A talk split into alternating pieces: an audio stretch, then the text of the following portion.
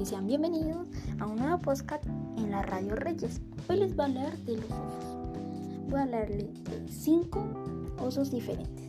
Empecemos. Primero está el oso de anteojos. Los osos de anteojos viven a lo largo de la cordillera de los Andes, desde Venezuela hasta el sur de Bolivia. Tienen grandes habilidades para trepar árboles y en ocasiones construyen nidos en las copas.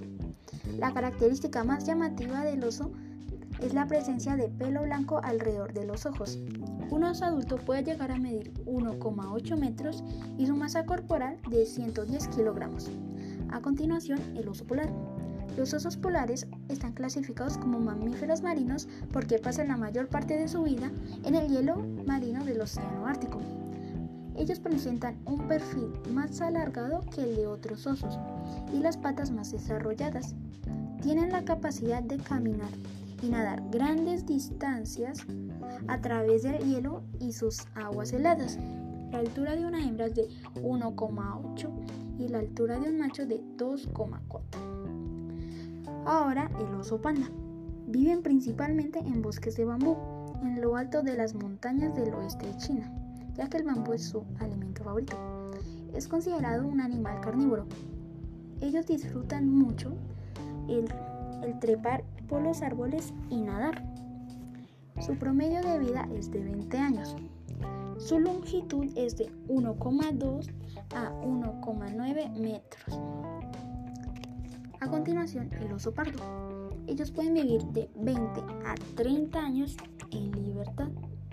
El oso pardo tiene muchas características de carnívoro, como sus colmillos largos y puntiagudos, para descargar carne y un tubo digestivo corto. El lugar donde podemos encontrar a este maravilloso animal es entre la península ibérica y Norteamérica.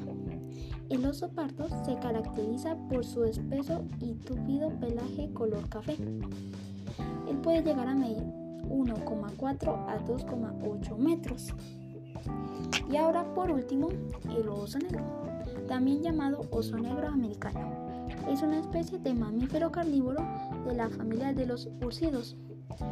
Es más pequeño que el oso pardo y el oso polar. Él tiene un cuerpo robusto, una cola corta, orejas pequeñas y redondas. Él puede llegar a medir 1,4 metros. Su masa corporal, pero el macho, es de 59 a 300 kilogramos y la de una hembra de 41 a 79 kilogramos y se pueden encontrar el norte, en el norte de Canadá y Alaska hasta el centro de México. Y esto ha sido todo por hoy. Espero les haya gustado y comenten para otro podcast. Nos vemos. Adiós.